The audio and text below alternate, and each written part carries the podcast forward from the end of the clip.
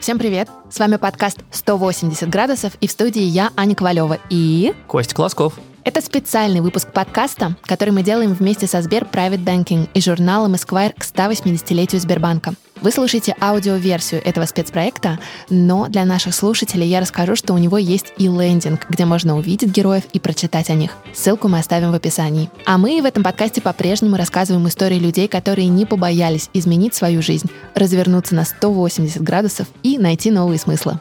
У нас в гостях Родион Шишков, серийный предприниматель и сооснователь сервиса «Самокат». Родион был топ-менеджером сначала в Йота, потом в Почте России, а потом с другом Вячеславом Бочаровым создал один из самых успешных и быстро растущих сервисов доставки продуктов «Самокат», который привозит продукты через 15 минут после заказа. В сегодняшнем интервью мы поговорим об инновациях, о том, что опередить время – это то же самое, что опоздать, и о том, что порой нужно остановиться, чтобы найти свой путь и дело жизни. Родион, добрый день. Добрый день. Привет. Родион, на самый первый вопрос, который мы хотим вам задать. Могли ли вы представить в детстве, что вы будете предпринимателем? Или вообще чего хотелось вот в этом таком юном периоде? Вы знаете, мне было это очень легко себе представить, потому что я предпринимателями был с самого детства окружен. У меня есть старший брат, он старше меня на 9 лет, и он ничем другим в своей жизни не занимался. Мне казалось, что другой профессии не существует в принципе. Ты не хотел ли сразу после школы или там уже в универе стать предпринимателем самому? Я все предпринимал. Наш первый бизнес с моим приятелем, моим первым бизнес-партнером э, случился, когда нам было по 19 лет. Что это был за бизнес? У нас была странная идея, что людям нужна помощь в организации их праздников и мероприятий. Заключалась она в том, что обычно мы сталкиваемся с ситуацией, когда любой праздник оказывается радостью для всех, кроме обычно его виновника и одновременно организатора, который больше всех парится и переживает. И нам показалось, что будет хорошая идея это исправить, и, собственно говоря, организовать сервис, который будет устроить так, что виновник придет, расскажет, в чем повод торжества, а после этого вернется на свой праздник как гость. Вот такого типа мы сделали сервис, как кажется, он оказался не совсем своевременным, но мы очень сильно веселились. Кроме опыта в ивент-сфере, у вас какие-то еще бизнесы были до перехода в Йоту? Или это был единственный такой предпринимательский опыт, и потом уже сразу в корпоративную жизнь? Нет-нет, мы еще успели сделать несколько вещей. После того, как мы организовывались праздников, я с другим своим другом пошел э, делать интернет-магазин электроники. Это был 2001 год, даже не назвать это, наверное, зарей еще или электронной коммерцией, просто не существовало еще вовсе ничего. У нас довольно много чего получалось до тех пор, пока не случилось потребительское кредитование. Потому что вот потребительское кредитование нам не удалось затащить в онлайн вот этом самом там 2001-2002 году, а все продажи вдруг стали кредитными. Произошло почти одномоментно, очень быстро развернулась услуга, и стало понятно, что и здесь мы не попали с временем вывода услуги на рынок. После этого я со своим старшим братом занимался бизнесом, который, э, как мне тогда казалось, больше никогда. Это была розничная торговля. Э, мы в Санкт-Петербурге открыли сеть стоковой одежды. Стоки – это то, что э, остается в одежде либо после завершения сезона, либо это излишки на производстве, которые остались после отгрузки основных партий. И мы в Петербурге развернули по тем временам довольно значительную сеть из семи больших магазинов со стоками американской и европейской одежды, которую по прошествии, мне кажется, пяти лет продали. И вот уже после этого у меня случилась Йота. Но она, на самом деле, была не про управление, не про корпорацию, она была про любовь. Я встретил человека, который рассказывал историю создания нового прекрасного мира. Все это происходило, естественно, в за столом ресторане. Мы не были знакомы, но история была страшно увлекательная. И после этого я просто на этого человека напал, и нелегко мне это далось, но смог к нему присоединиться. Этим человеком был Денис Свердлов, который вот на тот момент был, может быть, одним из всего четырех или восьми сотрудников организации, который он только начинал создавать. А почему нелегко это далось? Вы знаете, мне как будто бы нечего было предложить. Я был молодым и веселым, я мог организовывать, как казалось, праздники или, например, э, что-нибудь продать через интернет, а Денис строил технологическую компанию. И я про это не знал примерно ничего но мне очень хотелось. А как думаете, почему удалось? Почему вам сказали «да» в итоге? Мне кажется, фундаментальный ответ просто в том, что мне правда очень хотелось. Превратилось это в то, что не мне делали предложение о работе, а я сделал несколько предложений о работе. Разных, с разными функциями, разными компенсациями. И в конце концов от меня просто устали, и одно из них приняли. А чем вы хотели заниматься в стартапе? Что это были за предложения? И чем в итоге вы стали заниматься? Я а, начал с того, что развивал сети мобильной связи. То есть буквальным образом я приезжал в какой-нибудь новый регион, собирал там команду. Этой командой находил площадки, строил на них базовые станции. Этой командой покупал или строил оптоволоконные сети, все это соединял и запускал. Начал я с города Сочи, потом Краснодар, Ростов. По-моему, я в итоге успел запускать только города на юге. И за это время мы с Денисом сдружились, и он мне предложил заняться тем, про что я даже не слышал до этого, а именно про развитие цифровых продуктов. Заниматься цифровыми продуктами – это дистрибуция музыкального и видеоконтента или что-то было другое? Мы тогда оказались в следующей ситуации. Мы а, строили первую э, в мире сеть четвертого поколения мобильной связи, главное обещание которой было в том, что она даст, говоря простым человеческим языком, страшно быстрый интернет в мобильное устройство. И при том, что это вроде бы очевидно полезная вещь, практической полезности на тот момент э, в ней не было никакой. Не было ни устройств, ни сценариев потребления на мобильных устройствах. То есть, иными словами, конечному пользователю реально быстрый интернет был вообще ни зачем не нужен. Можно про это думать, например, там, как пресловутую проблему курицы и яйца, то есть, условно говоря, нет сценариев, не придут клиенты, а нет клиентов, не придут инвестиции, которые позволят создать э, сценарий потребления. И мы в этой ситуации сделали простой вывод, э, нужно все изготовить самим. И вот в 2009 году мы строили стриминг музыки, строили видео-он-демант сервис, строили фотохостинг с фотоблогингом, строили мессенджинг и IP-телефонию, э, все своими силами. Забегая вперед, мы много где ошиблись, но несколько проектов облетели уже и уже безотносительно йод полетели. Был ли страх не разобраться? Потому что это новая для вас индустрия, это люди, которые вроде все про нее знают, а вы вообще из другого мира. Я вообще очень боюсь не разобраться всегда, этот страх всегда со мной. И как его преодолевать? Никак. Он ваш союзник. Если вы боитесь не разобраться, вы разбираетесь. Вы тратите на это силы, у вас есть энергия для того, чтобы погружаться глубже и глубже. Если вы думаете, что вы во всем разобрались, или думаете, что вам это удастся легко, скорее всего, вы провалитесь. Знаете, есть еще такая проблема, что, с одной стороны, нужно разобраться самому, потому что индустрия новая, и нету предшественников, да, чьим опытом можно вдохновиться, а с другой стороны, есть колоссальная проблема объяснить людям, что им это нужно. И кажется, вы в течение вообще своего карьерного пути не раз создаете индустрию с нуля, где приходится людям доносить, что им это в итоге понадобится. Как решать эту задачу? В моем понимании успешный продукт отличается зачастую от неуспешного тем, что он а, создается вовремя и попадает в свою цену. И этого оказывается вполне достаточно. То есть общество созревает со своим запросом и на самом деле само ищет ответ. И оно не знает, где его искать. Средний потребитель не может предположить, что именно поможет ему, например, лучше выстраивать свои отношения со своим же временем или лучше выстраивать свои отношения со знаниями, с чем угодно но запрос уже появился. И вот в этот момент открывается окно, в которое можно продемонстрировать э, то, что ты изготовил. То есть, выходит, талантливый предприниматель – это тот, кто лучше всех чувствует свое время? Этого недостаточно, но это обязательное условие. А что еще нужно? Если мы не говорим о предпринимательстве, условно говоря, про что-то уже существующее, говорим о предпринимательстве про инновацию, то никакого предопределенного будущего нет. Оно может существовать в одном из бесконечных вариантов. И то, что делает в этой ситуации предприниматель, он на самом деле играет за команду какого-то из конкретных вариантов. И то, за какую команду мы играем, определяет на самом деле вероятность того, что то или иное будущее приходит. Э, вот это понимание не только того, где мы находимся сейчас, но и того, за какую команду на самом деле имеет смысл сыграть, какая команда на самом деле э, может быть частью будущего, а не просто фантазией про будущее сегодняшнего дня. Это такой тоже важный, наверное, элемент успеха. Но я бы, наверное, назвал еще один, и он в действительности самый важный. И он просто про то, чтобы уметь делать, Просто не бояться брать что-то в руки, совершать очень-очень много действий, прикладывать очень-очень много сил. Ну и, кстати, по пути не бояться менять примерно все предположения, с которыми ты стартовал. Почему-то мы часто думаем в терминах «важная своевременная идея», и, например, на этом останавливаемся. На самом деле, вот именно в этом месте только начинается вся работа. То, что работа – это то, что мы сделаем с этой идеей. Да, и еще есть, ну, не то чтобы миф, да, но вот эта история про настойчивость и про то, что ты должен двигаться к своей цели, несмотря ни на что, несмотря на многие нет, а вы как раз про то, что иногда стоит почувствовать, что, может быть, нужно поменять траекторию или немножко изменить команду. Ну, это скорее все-таки про путь. Генерально менять команду очень дорого. Это очень большое изменение. А вот корректировать дорогу, по которой ты идешь, к той точке, которую я себе представил, это повседневная работа.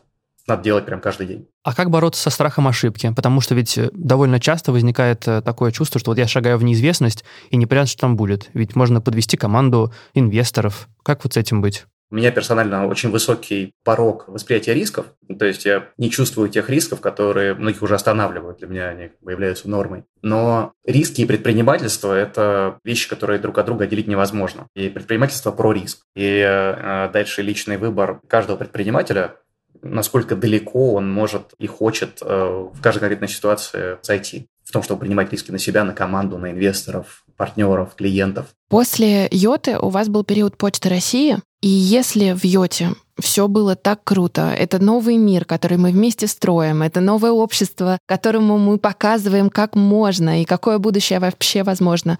Почему вы решили оттуда уходить и почему Почта России появилась э, на вашем карьерном пути? Это две разные совсем истории. Давайте начнем с первой. Мы э, прошли через большую сделку, которую мы воспринимали как поглощение маленькой, бодрой, э, знающей про будущее э, компанией, другой компании значительно большего размера, с большими ресурсами, э, но тем не менее готовы идти за э, вот этим New Kid on the Block. Это сделка по э, объединению с Мегафоном. И мы в нее входили, рассчитывая на то, что мы сможем объединенной компанией управлять. К сожалению, все пошло по классическому сценарию, когда просто масштаб оказался важнее точности. И очень быстро выяснилось, что это в действительности присоединение Йоты к Мегафону и просто превращение ее в один из брендов продажи услуг.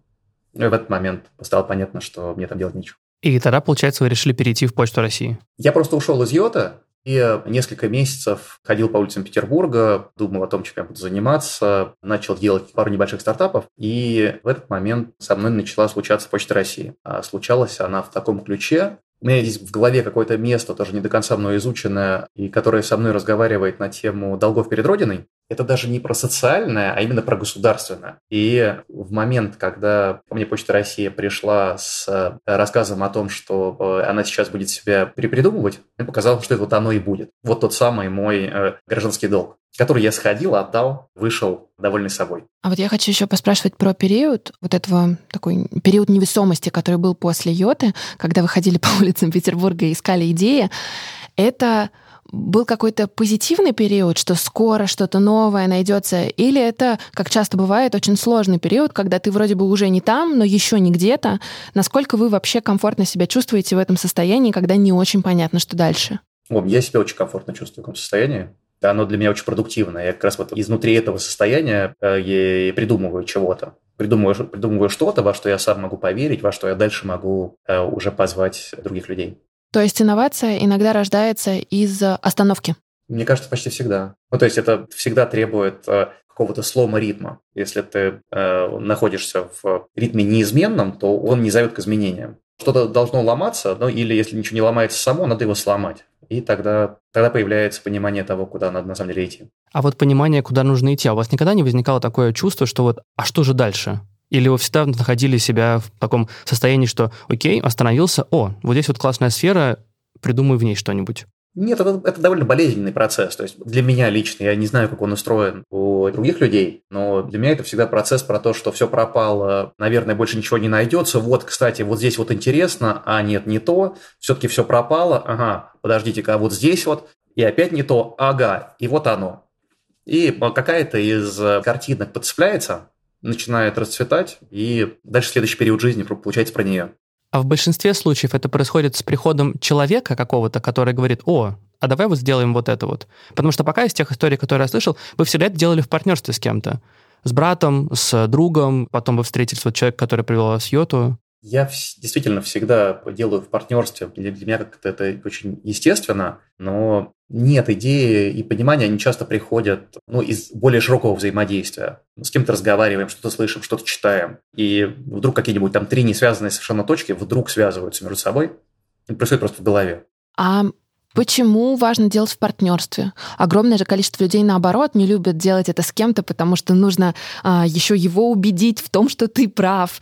Почему для вас важно все время делать это с партнером? И главное, как вы выбираете тех, с кем вообще можно пойти в этот бизнес? Общая теория говорит нам о том, что никто из нас не лишен недостатков. Э, у меня недостатков очень много, они очень большие. И э, я знаю, что мне в этом смысле нужны люди, которые будут иначе, чем я устроены, для того, чтобы просто я не свалился в какое-нибудь очевидное безумие, очевидное, не совершал ошибки. Как находятся люди? Знаете, это, я уже, мне кажется, второй раз использую за нашу короткую встречу это слово, но это про любовь. Ну, то есть ты просто понимаешь, что это оно. А когда вы встретились с Вячеславом Бочаровым, с которым вы сделали самокат, вы сразу как-то почувствовали, что вот с этим человеком готов пойти в бизнес? Да, я сразу это почувствовал. Почему? Потому что мы очень разные, первая вещь, потому что Слава неимоверно сильный и очень талантливый человек, и его таланты находятся не там, где мои. Мы, мы с ним почти не пересекаемся. Мне очень легко и комфортно взаимодействовать с чисто абстрактными объектами, ну, например, с идеями, концепциями, схемами. Для меня все это представляет реальную ценность, для меня это живые вещи, я могу с ними существовать, для меня это наполненное содержанием существования. А слава взаимодействует очень естественно с людьми, что для меня очень такая территория сложная. То есть для Славы это люди, команды, сообщества, их реальное взаимодействие между собой, то, как они могут взаимодействовать друг с другом и как не получится никогда. И это оказывается разные вещи. Расскажите про то, как вообще сформировалась идея самоката. Насколько мы понимаем, вообще изначально это был еще сервис Smart Space, который вы создали, чтобы помогать э, арендаторам взаимодействовать с управляющими компаниями. Но потом как-то это вот э, перешло в итоге в самокат. Расскажите про первый вообще, как только была придумана эта идея, почему? В, был ли Вячеслав сразу же с вами в этом? Само ее рождение было почти шуточным. Наспор запустили э, приложение для управления услугами э, бизнес-центра. Наспор с владельцем этого бизнес-центра. Он говорил, что не получится, да? Да, его предположение было, что недвижимость, она про другое. И недвижимость, она про хардкор э, и про физический мир. А вот эти все ваши кнопочки, это нажимайте их про дейтинг. Э, и мы сделали кнопочки про бизнес-центр. И это были простые вещи, типа у меня перегорела лампочка, накопился мусор, э, выпишите пропуск моему гостю или выставьте мне новый счет за очередной месяц какие-то совсем простые, тривиальные вещи, которые на самом деле и так случаются, просто собранные в одном месте, убранные в очень простые для пользователя кнопки, и оно начало работать. И когда вещь сделанная... То есть спор вы выиграли? Да, спор я выиграл. А и когда вещь, э, сделанная на спор, начала работать, я про нее начал думать в плане возможности превращения ее в продукт. Первое, что я сделал тогда еще один, попробовал ее э, попродавать э, в коммерческую недвижимость, но столкнулся с тем, что отрасль в целом сверхригидная, разговор очень длинный, чек очень маленький и уперся. И вот именно в этот момент появился Слава. На самом деле, можно говорить, что он появился еще задолго до начала самоката задолго до того, как самокат появился, у нас просто была какая-то странная штука, которую непонятно было к чему приложить, э, при том, что э, выглядела и вела себя она довольно приятно. А, и дальше мы уже вместе со Славой пошли и попробовали ее э, приложить к недвижимости не коммерческой, а жилой. И в жилую недвижимость мы ее не продавали, а раздавали бесплатно, потому что управляющим компаниям я, в любом случае нечем было нам платить. В расчете на то, что мы получим большую аудиторию, собственно говоря, клиентов этих управляющих компаний, и уже сможем дальше им продавать какие-то дополнительные услуги, пока непонятно какие. Мы договорились с несколькими сторонними сервисами. В приложении появилась какая-то услуга уборки, какая-то услуга мойки окон, э, должна была появиться какая-то услуга хранения шины, что-то еще и что-то еще. Тем временем мы поняли, что нам, как вот и когда-то с Йотой, на самом деле нужно сделать базовую корневую услугу самим, для того, чтобы ну, создать пространство, в котором могло появляться все остальное. И во многом потому, что для Славы ритейл – это э, дом родной, ну а также просто потому, что на самом деле это э, самый большой э, из представимых рынков. И мы сделали маленький ритейл внутри приложение для управляющей компании. Он был микроскопический, там э, наша первая зона обслуживания ограничивалась одним домом, в матрице было 20 товаров, а это были там товары первой необходимости, не было ничего скоропортящегося, это были только товары для продолжительного использования, и мы начали получать первый заказ. И что еще более удивительно, мы начали получать вслед за первыми вторые, третьи, четвертые заказы от тех же клиентов. То есть мы увидели, что мы создали что-то, за что человек зацепляется. То есть мы как раз увидели, что мы пришли с предложением, которого от нас не ждали, которое четко попало в запрос. И это на самом деле такой просто современный нам запрос на нерасходование времени, на то, на что его можно не расходовать, на все, что на самом деле не приносит позитивных эмоций, на все, что является скучной рутиной. Исходя из этой потребности, мы на самом деле меняем многие свои привычки, мы сейчас по-другому взаимодействуем с финансовыми сервисами, по-другому взаимодействуем с транспортом, но, э, кстати, ритейл пока еще только притворяется, что он способен эту нашу потребность, этот наш запрос удовлетворять. Тут появились мы. Дальше мы увидели, что конверсия клиентов управляющей компании в наших клиентов очень сильно зависит от качества управления управляющей компанией.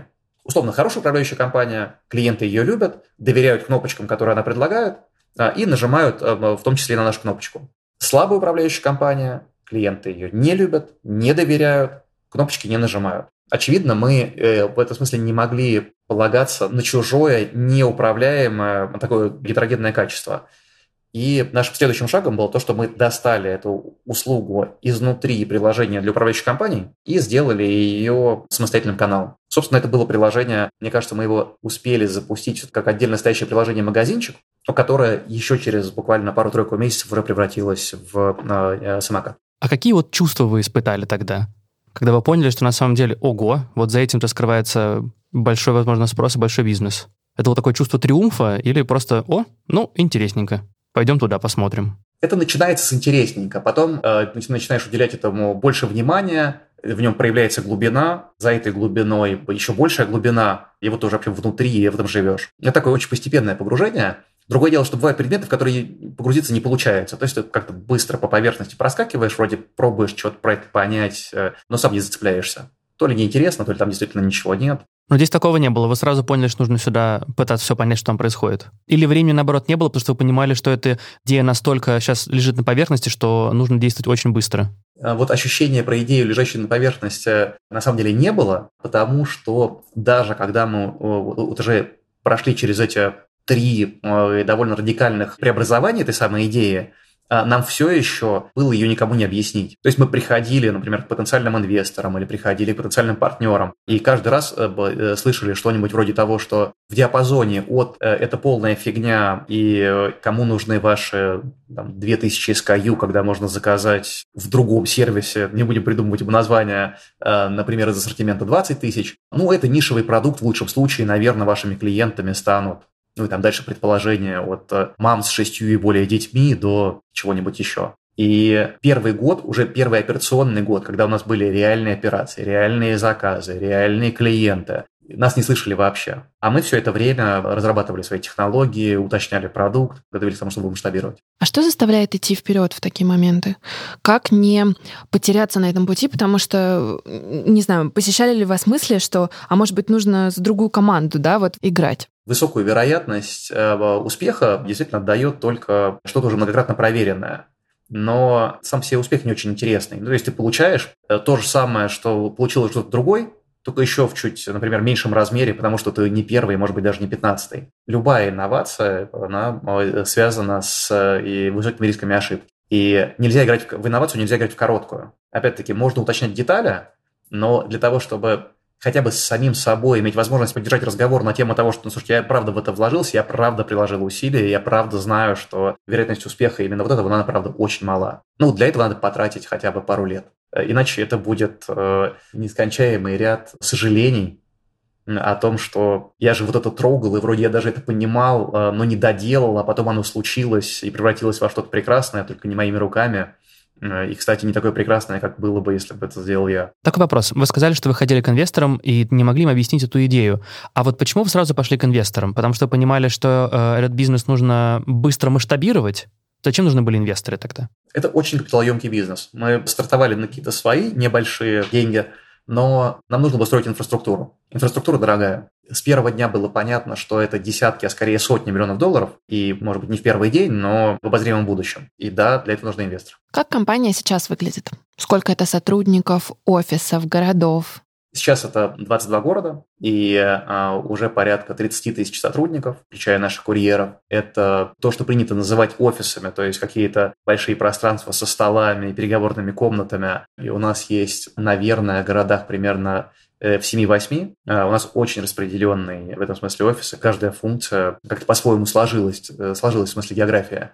Но самые большие по-прежнему это Петербург и Москва. Петербург, как мы начинали, Москва, где сегодня сосредоточена большая часть нашего операционного бизнеса. А вне России действует ли сервис «Самокат» или пока еще только запускается? Самокат действует только в России, пока у самоката планов по выходу за границы нет. У меня тогда вопрос. В какой момент вы, не знаю, получили предложение от совместного предприятия э, Сбера и сейчас уже VK Group о том, чтобы они стали ну, как крупнейшими инвесторами э, самоката. Вы искали тоже, вы понимали, что нужно масштабироваться очень сильно, и поэтому нужны большие инвестиции, или это пришло предложение вам? Как это вообще работает? Мы разговаривали много с кем, и венчурный рынок в России, к сожалению, не очень конкурентен. Есть очень малое количество игроков, которые хотя бы теоретически могут э, подписывать большие чеки. Мы, конечно, с ними со всеми разговаривали. В их числе были Сбер и тогда еще Mail.ru Group по отдельности. И в какой-то момент, когда сформировалось э, совместное предприятие ОТО Холдинг, они стали единой стороной переговоров для нас. Но это был один из четырех-пяти разговоров, которые мы вели, э, в какой-то момент их число сузилось до двух, то есть мы разговаривали только с ОТО и Яндексом. Выбрали то предложение, которое нам показалось дающим нам со Славой больший объем свобод в развитии. Вот, кстати, про свободу в развитии. Вы помните, что вы чувствовали в тот момент? Это какой-то азарт от того, что получилось то, к чему вы долго шли? Или, пометуя опыт с Йотой, у вас тоже есть э, такой кейс, когда, э, собственно говоря, инвестиции на самом деле забрали у вас эту свободу? Это была совершенно определенно другая ситуация, она ощущалась иначе. У нас к тому моменту был простой. Весной 2019 года мы очень активно развивались, наступил момент, когда у нас подошли к концу деньги предыдущего инвестиционного раунда, и мы фактически остановили развитие. И жили в поддерживающем режиме. И прожили в нем 3-4 месяца. Все это время находясь в переговорах.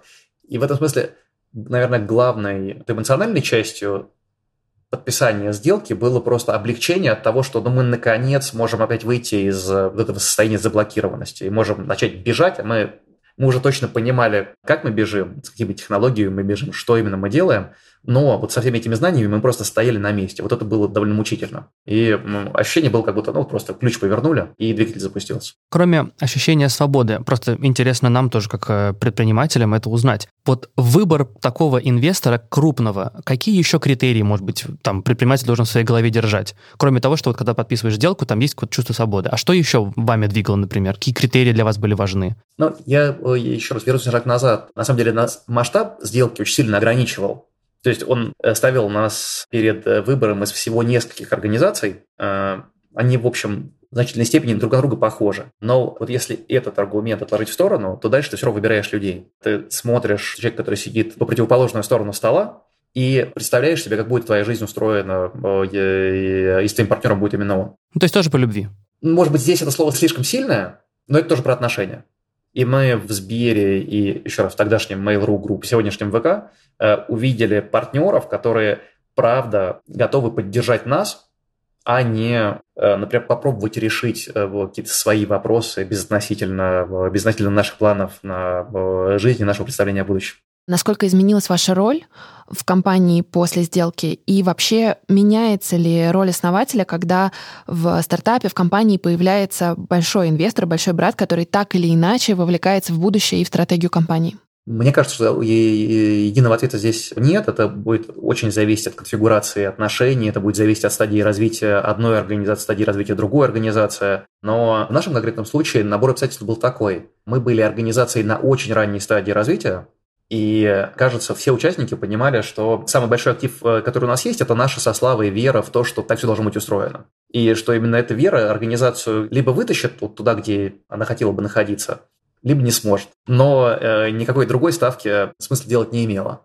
И в результате этого наши со Славой роли изменились очень-очень-очень мало. То есть, хочется сказать, совсем не изменились.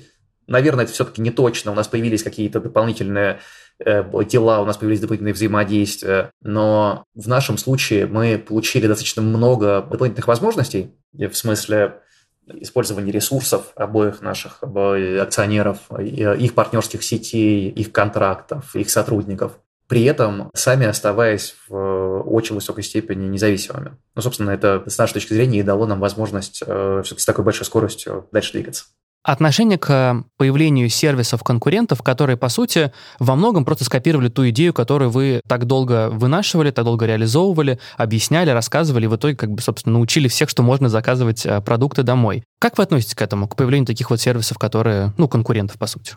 Как к неизбежности. Ну, то есть это естественное явление. И экономика так устроена. Случается инновация. Если инновация показывает свою жизнеспособность, то возникает сначала какое-то количество конкурентов, потом большее количество конкурентов, потом конкуренция из продуктовой э, области Это может занимать десятилетия, но тем не менее из продуктовой области перетекает в ценовую, и мы попадаем в ситуацию идеальной конкуренции, когда никто ничего не зарабатывает. И развиваться такая модель больше не может. Это какой-то совсем базовый цикл, ну, мы к нему относимся так же, как, например, к погоде. Читая вашу биографию и разговаривая с вами, создается ощущение, что вы очень успешный серийный предприниматель, который в разное время достает из рукава разные стартапы, а, значит, либо поднимает деньги, либо закрывает их э, за наличием другого стартапа. Были ли у вас прям провалы или что вы считаете, может быть, неудачными своими решениями? Ну, у меня были большие провалы, да. Их дольше перечислять, чем удача, потому что их больше. Но, например, вот если э, задать вопрос про что-нибудь, что мне кажется могло бы стать огромным, как только мы запустили Yota Play, который сейчас превратился вот в сервис ОККО ТВ, мы пошли делать банк. И это, конечно, не было банком, это было то, что вот сейчас называется каким-нибудь финтех-сервисом, чем-нибудь с чем-нибудь, но на самом деле э, мы просто делали реалтаймовый банк. Банк с мгновенным отображением всего, банк с, э, с честной интеграцией, со всеми транзакционными системами, типа, например, валютных бирж. Совсем простая по сегодняшним понятиям вещь, но для 2010 года это была дикость, это прям была дичь. Нам задавали все те вопросы, которые обычно задают инновации, те же вопросы, которые мы слышали в отношении самоката, кому это вообще нужно, это какая-то ниша, это все для хипстеров и много чего еще. К сожалению, нам не хватило сил доделать. Не хватило э, во многом, э, потому что нас как раз э, вот в этот момент начали раздирать уже какие-то внутриполитические вопросы вот этого объединения Йота с мегафоном. И идеи этого не терпят. Особенно сложная инновационная идея, она требует, чтобы ее любили. И с ней надо все время быть. Про нее надо думать, про нее надо говорить, э, ей надо делиться. Если ты отвлекаешься, она выхолащивается и превращается в пустышку. Вот это, к сожалению, то, что случилось. Могло быть огромным. То есть я, я вот сейчас оборачиваясь назад, я понимаю, что мы стояли вот прямо на самом краю огромнейшего успеха. Родион, я вас так слушаю, вы столько сервисов на самом деле придумали, которые просто опередили немножко свое время, а вам никогда не было обидно, что вот сейчас вот это все на самом деле так бомбануло, и вы такой, черт, ну это же я придумал в какой-то момент. Такого у меня не бывает, но я в таких ситуациях часто вспоминаю один из э, фильмов Вуди Аллена, я, к сожалению, забыл его название. В этом фильме Вуди Аллен играет э, театрального режиссера, американского театрального режиссера, и э, они приезжают в Италию и ставят там э, спектакль. И на следующее утро они читают отзывы, рецензии, и рецензии, естественно, написаны по-итальянски. Вот жена читает «Direttore es imbecille». Вуди Аллен ее переспрашивает, слушай, а что они пишут? Слушай, они пишут, что ты опередил свое время. Вот у меня скорее такое бывает ощущение, но ведь э, на самом деле опередить время – это то же самое, что опоздать. Это просто ошибка, но просто не попал. То, что это потом случилось э, на 5, 10, 15 лет позже, это уже другая история. Другое время. Другое уже. время, другие обстоятельства. Мне очень хочется поспрашивать про международное развитие, потому что, насколько там, я понимаю, вы запустили еще один э, бренд, компанию, которая называется Байкей, Буйк, Бьюк. Поправьте меня, как она называется, я, честно говоря, как правильно. Читается байк. Примерно как и велосипед, Байк. да, только пишется иначе. Как вообще появилась идея этого стартапа? Это тоже часть самоката, просто это международный бренд, или это вообще отдельная компания, которая не имеет никакого отношения к это самокату? Это отдельная компания, она имеет некоторое отношение к самокату, а, потому что она лицензирует э, технологии самоката. Собственно, с них и стартует. Самокат – это компания, в основе которой лежат технологии, которые, в свою очередь, э, ну, имеют форму программного обеспечения. То есть у нас команда к сегодняшнему дню уже из более чем 300 инженеров, дизайнеров, архитекторов, людей, которые создают, создают наши системы в самокате. И, собственно, все эти технологии самокат по лицензии отдал байку. Это только эти организации связаны. Почему нам интересно сделать байк? Нам представляется, что попадание самоката во время примерно идеальное. То есть он не должен был появиться раньше, не мог появиться раньше. А все остальное было у потери времени. То есть он, вот он, он прямо вошел в идеальные точки. И в данном случае это чистый бизнес. Нам кажется странным не использовать такую возможность на э, еще одном огромном, очень интересном рынке. Эм, кстати, этот рынок вот в той области, которой занимаемся мы, от России отстает ровно на 4 года. То есть вот на те самые 4 года, которые мы в России развиваемся. Кажется, что вопреки стереотипам мы очень продвинуты в смысле сервисов, в смысле финансовых сервисов, в смысле услуг. Как вам кажется, почему и вообще так ли это? Потому что у вас сейчас есть опыт и на международных рынках, и есть реальная возможность сравнить. Вы знаете, мне кажется, что эти стереотипы, они связаны не э, с технологиями, а это какая-то наша национальная, что ли, черта, которая, например, называется «как нет пророков в своем отечестве», или там еще несколько есть на эту тему каких-нибудь поговорок, э, которые, в принципе, всегда предполагает, что если мы что-то сделали, не могли же мы что-то хорошее сделать. Мы, наверное, сделали что-нибудь так, так себе, а хорошее это по-настоящему сделали вот там какие-нибудь люди прекрасные и рожденные от богов. В этом смысле это распространяется примерно на все. Но если говорить про технологии, то из того, что мы наблюдаем, Россия, правда, очень развита. В той области, которой занимается самокат и байк, в финансовых сервисах. Можно еще несколько перечислить через запятую. На самом деле это всегда производят люди. У каждого успеха есть э, человек или очень небольшая группа людей, э, которые на самом деле его создали. Несколько парадоксальным образом оказывается, что Россия продуктивная среда для э, некоторых типов инноваций. И эти инновации совершенно мирового качества. Пандемия. Как она повлияла на ваш бизнес? Как она повлияла лично на вас? На бизнес повлияло довольно однозначно.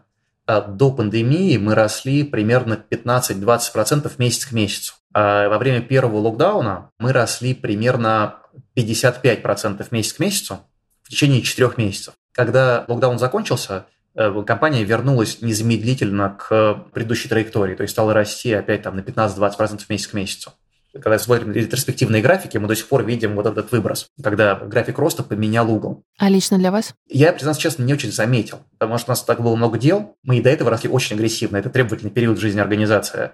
Когда мы стали расти еще быстрее, а, это требовало от нас еще больше. Организация за два месяца вырастает в два раза. И так происходит там каждые два месяца во время локдауна. И поменять надо успеть все.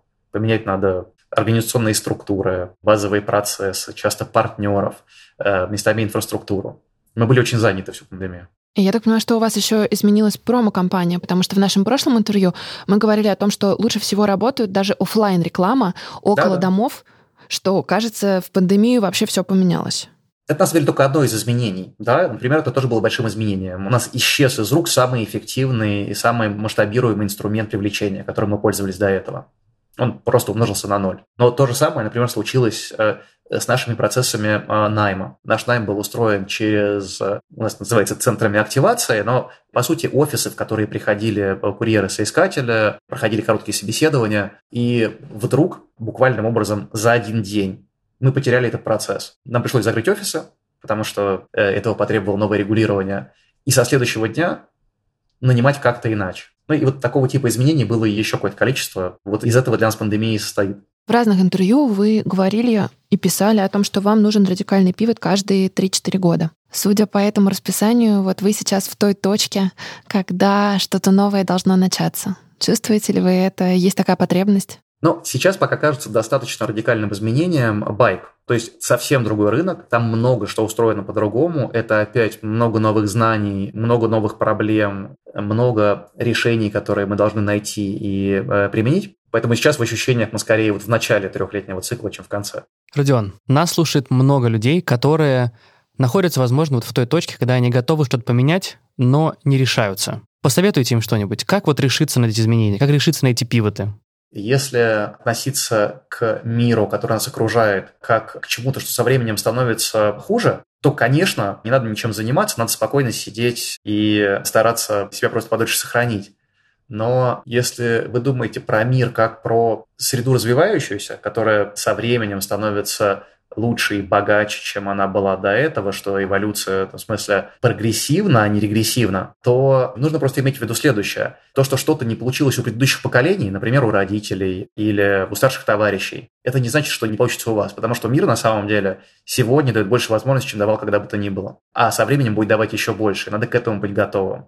Для того, чтобы быть готовым, надо экспериментировать сегодня. Может быть, даже не получится то, что будет делать сейчас, но зато вы через 3-5 лет будете лучше готовы к э, следующей попытке. Когда ты очень хочешь перемен, ты часто оказываешься в ситуации неопределенности и, ну, может быть, не в самом простом периоде своей жизни. Если бы вы сейчас высылали себе голосовое сообщение в самые трудные времена, что бы вы себе сказали с высоты сегодняшнего опыта?